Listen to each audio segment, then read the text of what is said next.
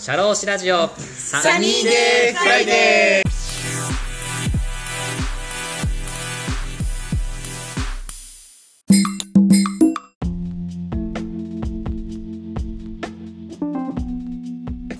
じゃあ果たして、あとは高校のか、高校生の方が働いてくれるのだろうかっていうところがあると思いますけど、例えば大田さんが、このもしスターバックスの顧問社労士だったとして、この高校生の社員社員登用、高校生のバイト採用開始しますって、どうしたらいいですかって言われたら、うん。どどういうところで提案していきますか？その高校生の方をこう、殺到させるように、殺到させるように？どどうしていきますか？ええまあ殺到するでしょう。別に何も言わなくたって。すするかな？まあ、するだろうけど。多分だって女子高生みんなあれでしょ、う。ん最新フラペチーノの最新作のことみんな気にしてるでしょ そうだね。多分だななんか第三者がなんかどうか言わなくてもねうん。あの多分ブランド戦略がうまくいってるような気がするけどねあー、確かにね。うんまあ、そのフラペチーノ戦略がうまくいってるから自分も店舗で働きたいですよと、気持ちになるかな、みたいな。なるねなるしなんかそのああいうさいろんな新しいもののアイディアとかうんうん。とどういう風に作ってんだろうなっていうのも俺すごい気になるしああ、あとなんだろうなあの店舗もさうん。内装もすごいおしゃれじゃん。あ、おしゃれ。うん、でなんか結構ごあのあっちこっち旅行行くとさうん。はなんかそこのご当地インテリアあ。のやつとかご当地エクステリアのスタバみたいなのがあるじゃん。なんなんかああ、さね。福岡のさ福岡の太宰府太宰府天満宮ってあるじゃん。ああるね。はいは太宰府天満宮の近くのスタバがねなんかそのご当地スタバみたいな感じでい。うん。他のところと全然内装が違うんだよ。あ、そうなんだ。どう違うなんかね、あのよりこう日本建築みたいなのうんうん。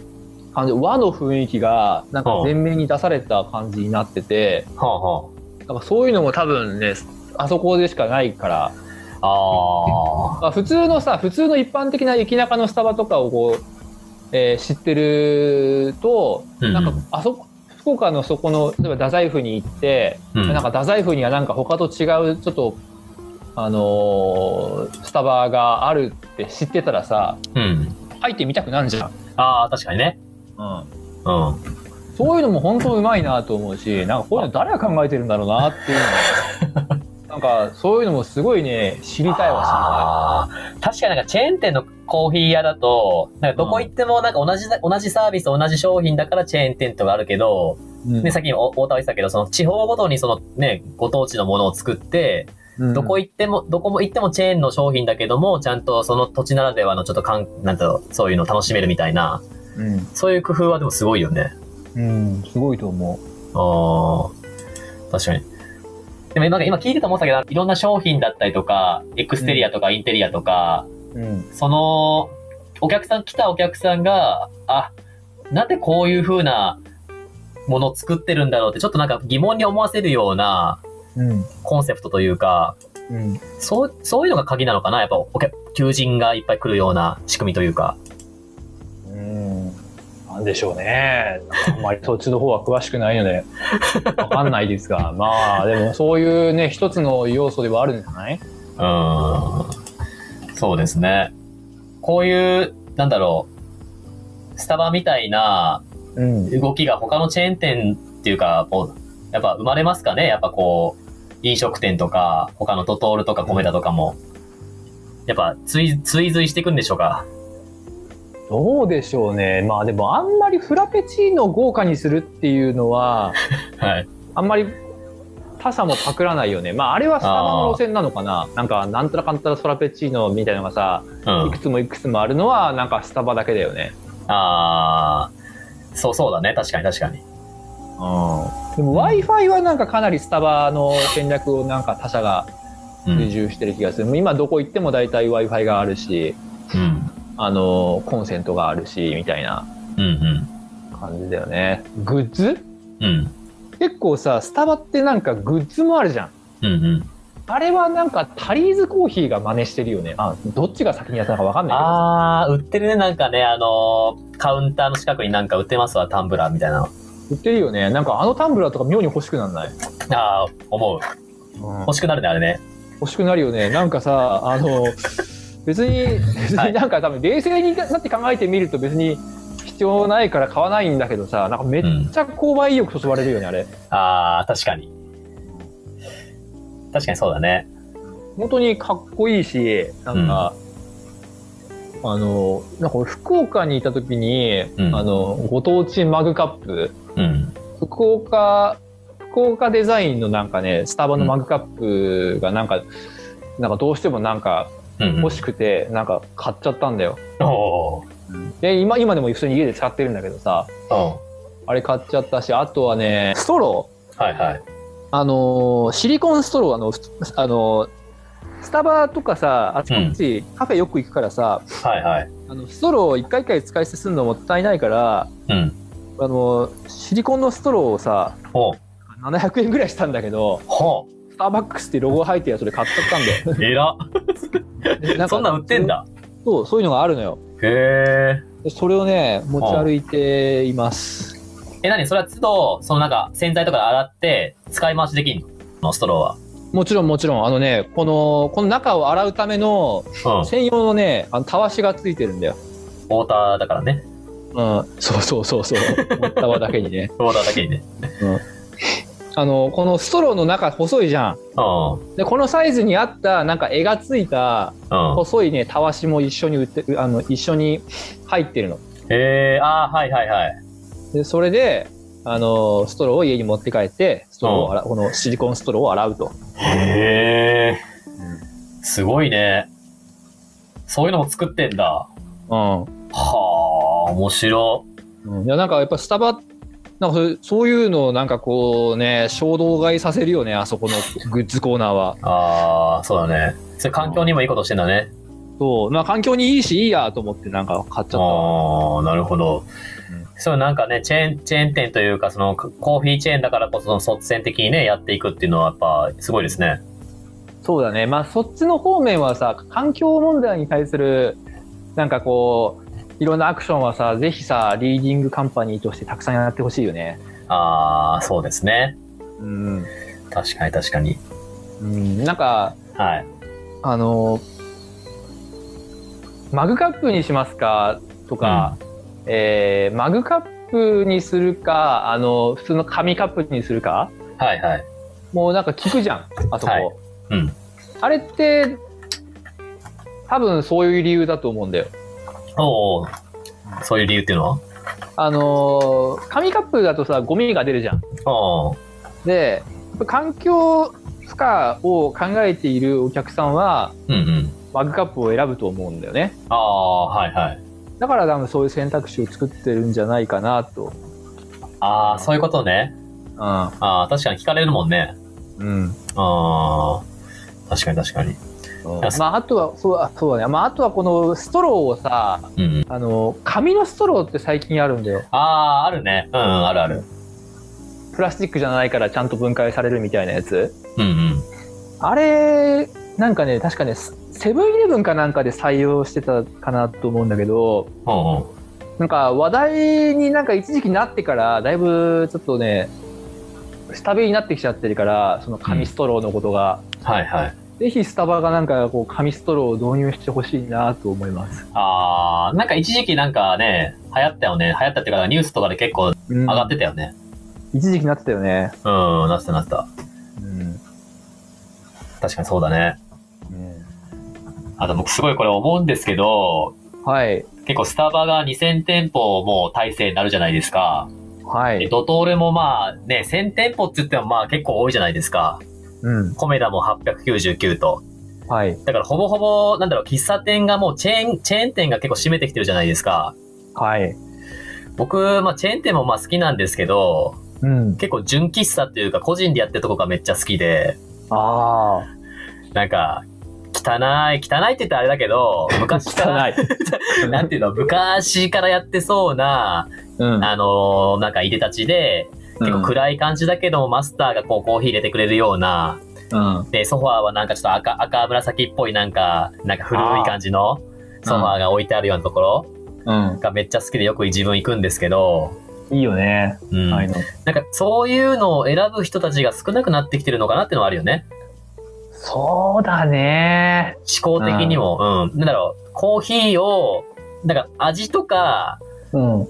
新しいアイディアとか、うんそういう商品のなんかその価値とかにすごいあの、お客さんが結構求めがちだけど、うん。なんかそう、その場の、その、そこにいる喫茶店のなんかその人、常連さんとか、うん。あとマスターのなんかあの、関係性とか、うん。なんかそういう喫茶店の中にいるっていうところよりもなんかもうちょっと違うところに、もう別に何でもいいから、この商品さえ買って提供されればそれでいいんだな、みたいなうん。ところな人々のなんか思考がなんか結構もう単一化されてるようなうん。ところがちょっと影響してんのかなって思ったりもするんだよね。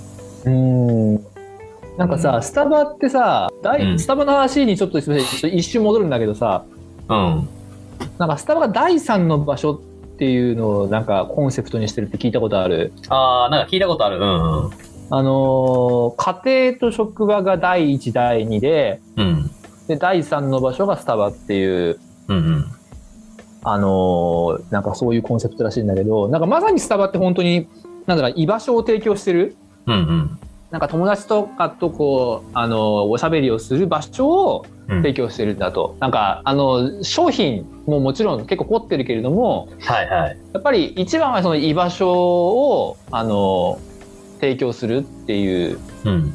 なんかコンセプトで、特に日本では、うんあの、事業展開してるっていうのが結構言われてて、はあはあはあ。それはまさにそうだよね。今、田村が言った、うん、あのー純喫茶とかとは全然違う方向性だよね。ああ、そうだね。確かに確かに。うん。なんか、スタバって本来なんかね、なんか、なんかね、なんか、本屋さんで読んだんだけどさ、うん。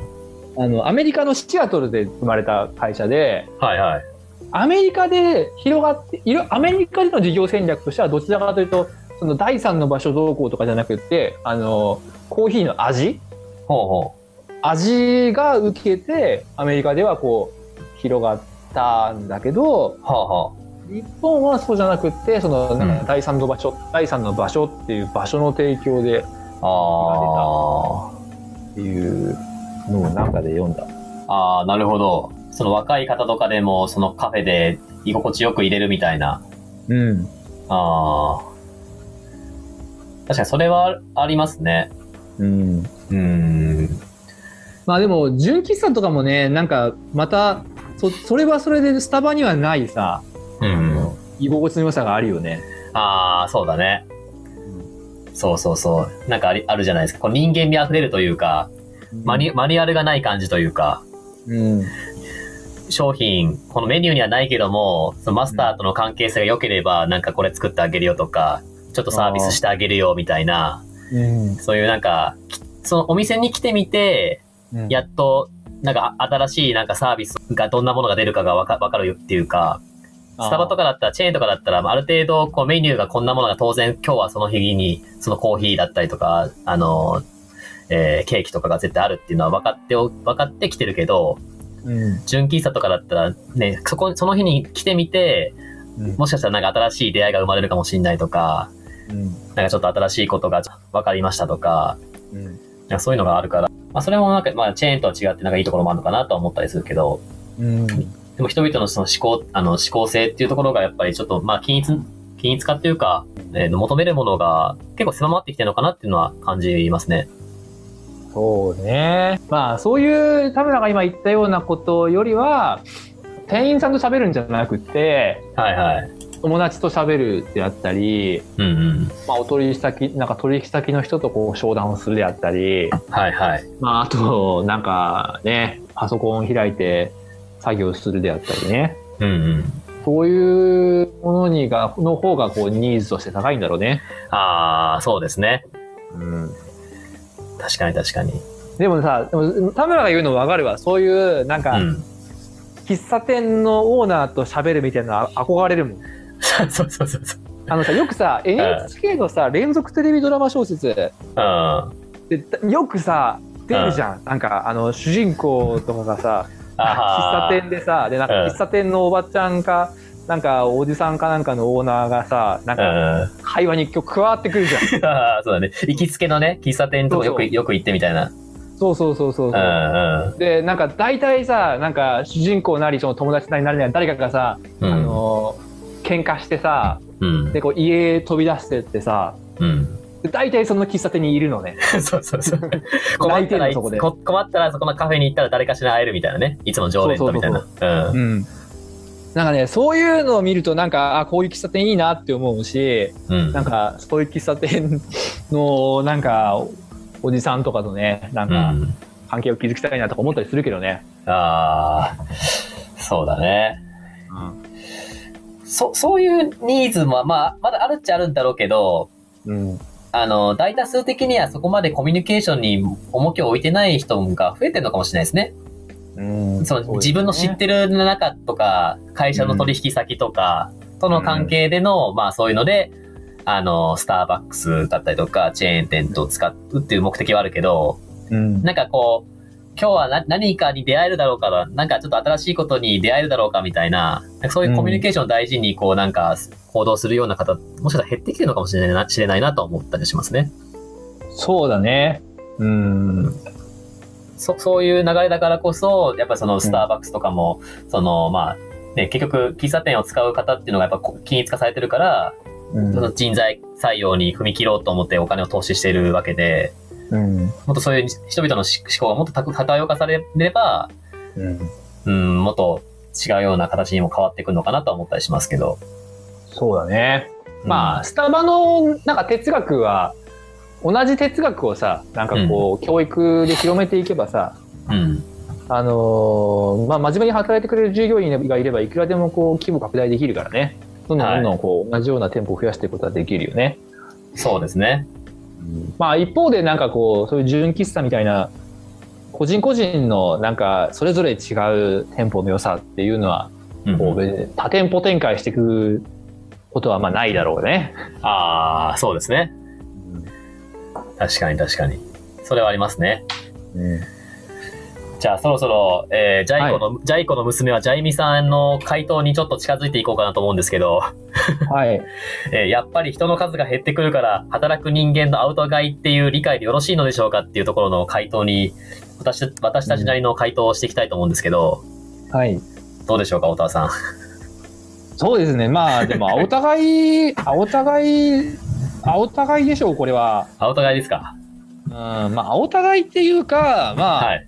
ね、今の、今全然、全然というか、そのす、やっぱり伸びてる企業だから、うんまあ、さらにこう、事業を拡大していく中で、こう、うん。うんうん。人を採用していく戦略なんじゃない？ああ、そうですね。で、やっぱり、その、女子高生、まあ、男子高校生もきっとそうだけど、だから絶対働きたいって思う人は多いと思うんだよ。うんうん。だから、きっとうまくいくんじゃないかなと思うよ。ああ、まあ就職口がね、やっぱ確保したいっていう方もいますしね、高校生でも。そうだね。うん。そうですね。あとやっぱ新しい若い方の価値観の取り入れっていうのもあるかもしれないですね。そうだね。まあ大学卒業してからよりも、ね、高校生だったらまだ10代ですから、10代の感覚っていうのをメニュー開発とかに活かすっていうのもうん。結構大事なことなのかなとは思うので、はい。そういう理解、新しい、なんだろう、アイディアを取り入れるっていう意味での採用っていうのもあるんですかね。そうですね。はい。はい。あとは高卒の方を、えー採用する際、採用というか雇用する際の注意点としてはあれですかね。お給料、お給料の払い方で、直接払いの原則ってありますよね。ありますね。はい。よくなんか、こ高校生の保護者が来て、私この子養ってるので私の口座に振り込んでくださいみたいなうん。ことありますけれども、高校生は直接払いの原則があるので、高校生が働いてたら、高校生に直接手渡手渡しとか、うん。振り込みとかしなきゃダメですよね。そうですね。ちょっと付け加えで、ちょっとお話、そうではい。しお子さんを働かせるときは、まあ、はいお子さんの、えー銀行口座を、まあ、はい。作ってあげて、はい。で、本人名義の口座に振り込んでといううん必要がありますね。そうですね。はいあとあの、あれですかね、前回の70歳定年とかのお話もありましたけど、はい。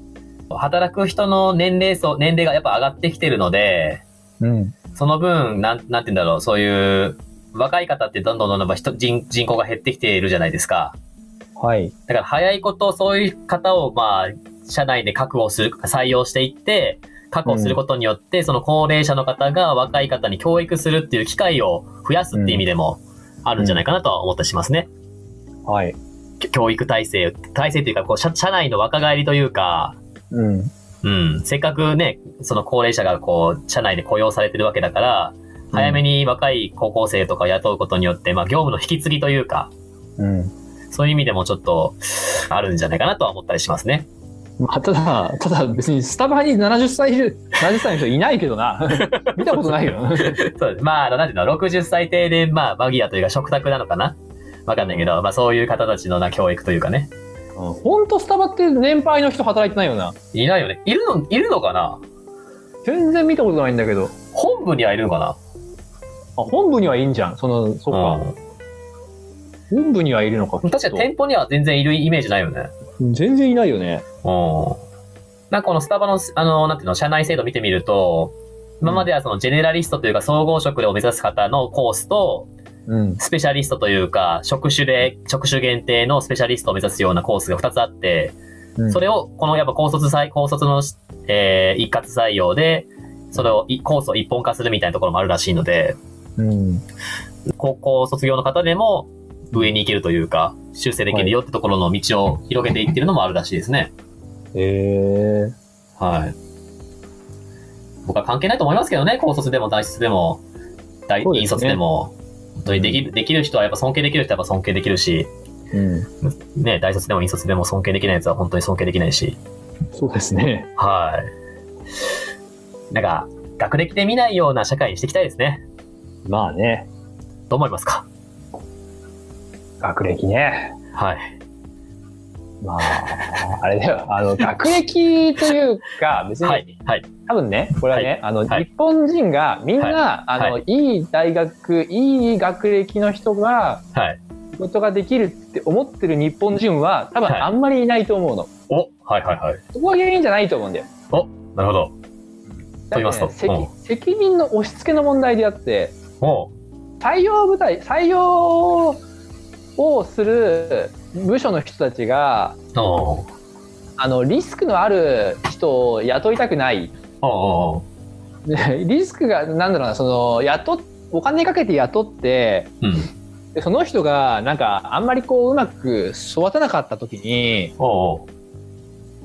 なんか、責任を負いたくない。っていう日本人、特に強い感情なのかなと思うんだけど、あうん、だから、あの、いい、じゃあ俺らはちゃんといい人材を採用したぞと。あ。あと、は、現場のせいだ。あっていうふうにしたいから、あ。うまあんうん。あのー仕事ができるできないの分かんないじゃん採用段階で。ああ、はいはい。で明確にこうねエビデンスエビデンスじゃないけどまあ、うんうん。ちゃんと文字として文字で。こう誰もがね納得できる客客観性のあるものとしてはやっぱり学歴が どうしても残っちゃうからあいい大学から取りました俺たちは悪くありませんっていうふうに採用の舞台が。言いたいから。あのいい大学。えーの人をこうやっぱり取りたいっていうのはあるんじゃない？ああ、大沢さん、それ深い話ですね。絶対そうだと思うよ。ああ、結構人事部もやっぱ採用したけど、やっぱ上に通さないと、エビデンス持っていかないとダメですもんね。そう。うん。一応この、日本人が絶対、あのいい大学を出てる方がいい仕事ができるっていうふうに思ってる日本人が多いからじゃないと思ああ、はいはいはい。う。みんなそれ違うと思ってる。うんうんうん。まあ実際違うもんね。うん。それは。その倫理を通すためというか、社内誰もが納得して、この人はまあ優秀です。なぜならまあ学歴もこうこうこうでっていうのをまあ言いやすいというか。うん。あまあ、一部のね、あのー超有名企業は。なんかね、あのーなんか早稲田のうん。人はなんか早稲田会とか慶応会とかね、社内でもなんかそういう、うんうん。あのー派閥というか。が、そういうのが形成されたりするみたいだけど、うんそうじゃないところはもう本当に。あれだと思うよ。その、うん。あの、とりあえずいい大学のやつを取っとけば、うん。あの、仮にそいつらが、うん。の社内で、えーなんかこう戦力にならなくてもうん。採用したやつら採用した人事部のせいじゃないことにああ。なんじゃん。確かにね。うんそれはあるよね。うんなんか今、太田の話聞いて思ったんだけどさ、ちょっと脱線するけど、履歴履歴書？うん。履歴書もさ、今までなんか実実企画っていうやつでさ、決まってたけどさ、なんかあれもなんかこう厚労省から履歴書、履歴書はこう、こういうやつで使ってくださいみたいな、うん。なんかフォーマット出たじゃないですか。うん。なんかそれもなんかその今までだったらその男性、女性って書かせたけど、それが書くとこがなくなったし、うん。なんかそういう、なんか住所あうん通勤時間が何分、何時間かかりますかっていうのも書かせなくなったし、うん。結構人材、もう、その人がどういうじ人人かっていうのを能力とか、モチベーションとかそういうところで見てくださいって人間思考なところが結構今、目的にあるじゃないですか。へえ、そうなんだ。なんかね、今、そう、最近ね、厚労省の方でも結構す推進してんだけど、うん。これをスターバックスさんとかがせ率先的に人物採用ですよってところを示すためにも、こういうのを始めてるってのもあるかもしれないね。うん。学歴じゃないですよと。うん。出世のコースとかも高卒、高卒でも大卒でも一緒ですよと。うん。それは早かれ遅かれ、自分が職業に就きたかったら職業に就いてもいいし、うん。それは別に大学卒業して、そ、そこの、そのタイミングで働きたいんだったら働いてもいいし、うん。研究したかったら研究者になって、教授になったけど、やっぱ働きたいと思ってサワーバックス働いてもいいし、うん。そういう社会になっていくの、もう走りとしてやってくださってるのかなと、ちょっと思いました、スターバックスさんが。うん。ちょっと脱線して思ったんですけど、はい。はい。どう思いますか？そうね、まあでも、はいスタバはなんかね、どっちかというともう本当にスタバで働いたら就活強いっていう、はい。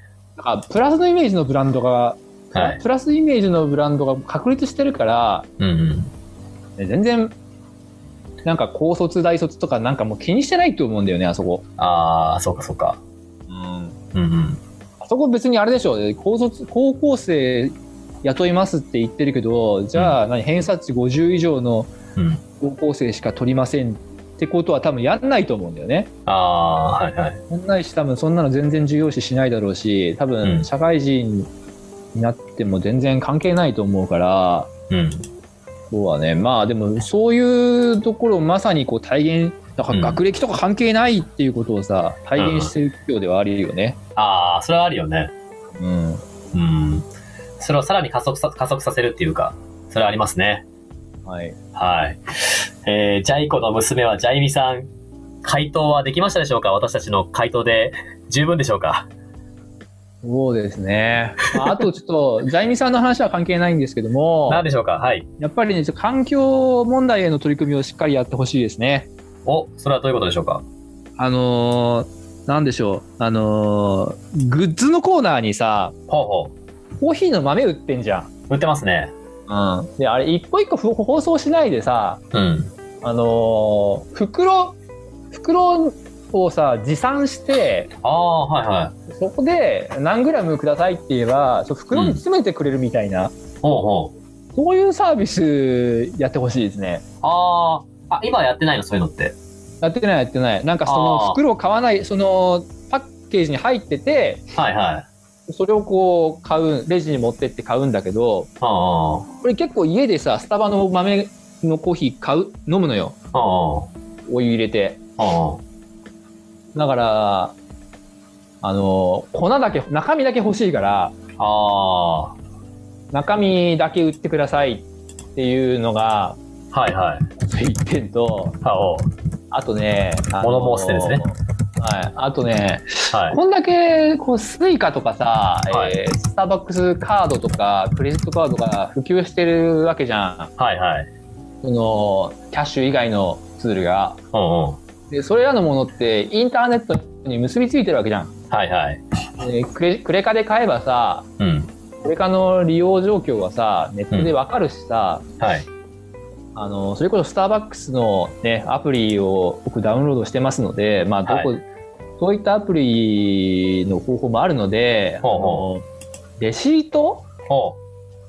をなくていいんじゃないかな。そっちで見ればいいし、ああ、はいはいはい。うんなんかすげえいっぱいレシート出されると、なんか、うん。なんかね、ゴミになるし、うん。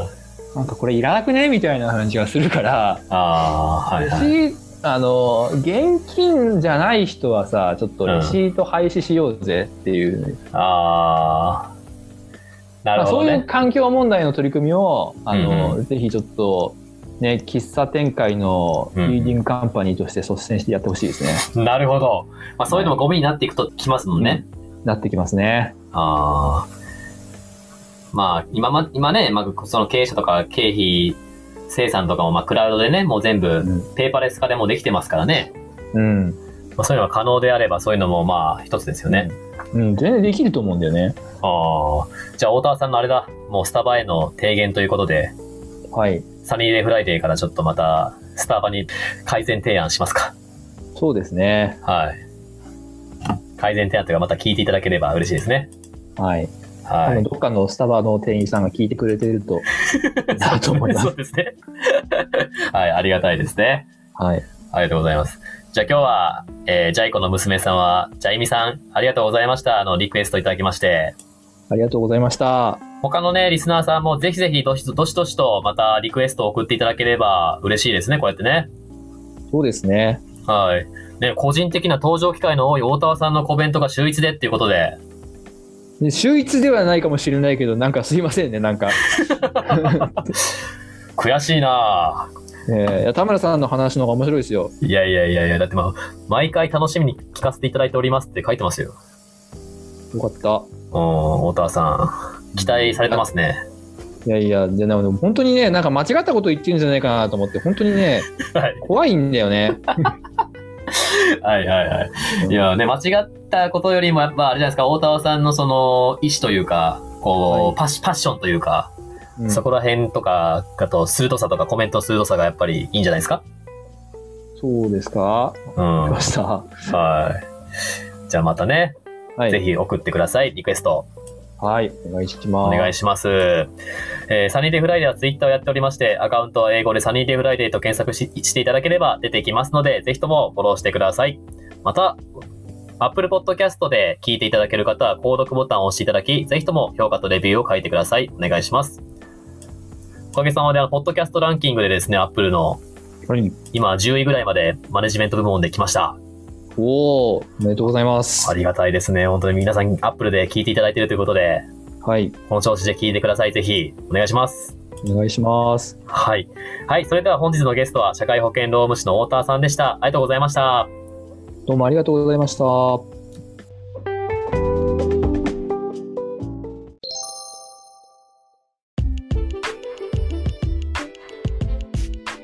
社労士ラジオサニーデイフライデー DJ の田村陽太でした。それでは次回もリスナーの皆様のお耳にかかれることを楽しみにしております。今日も気をつけていってらっしゃい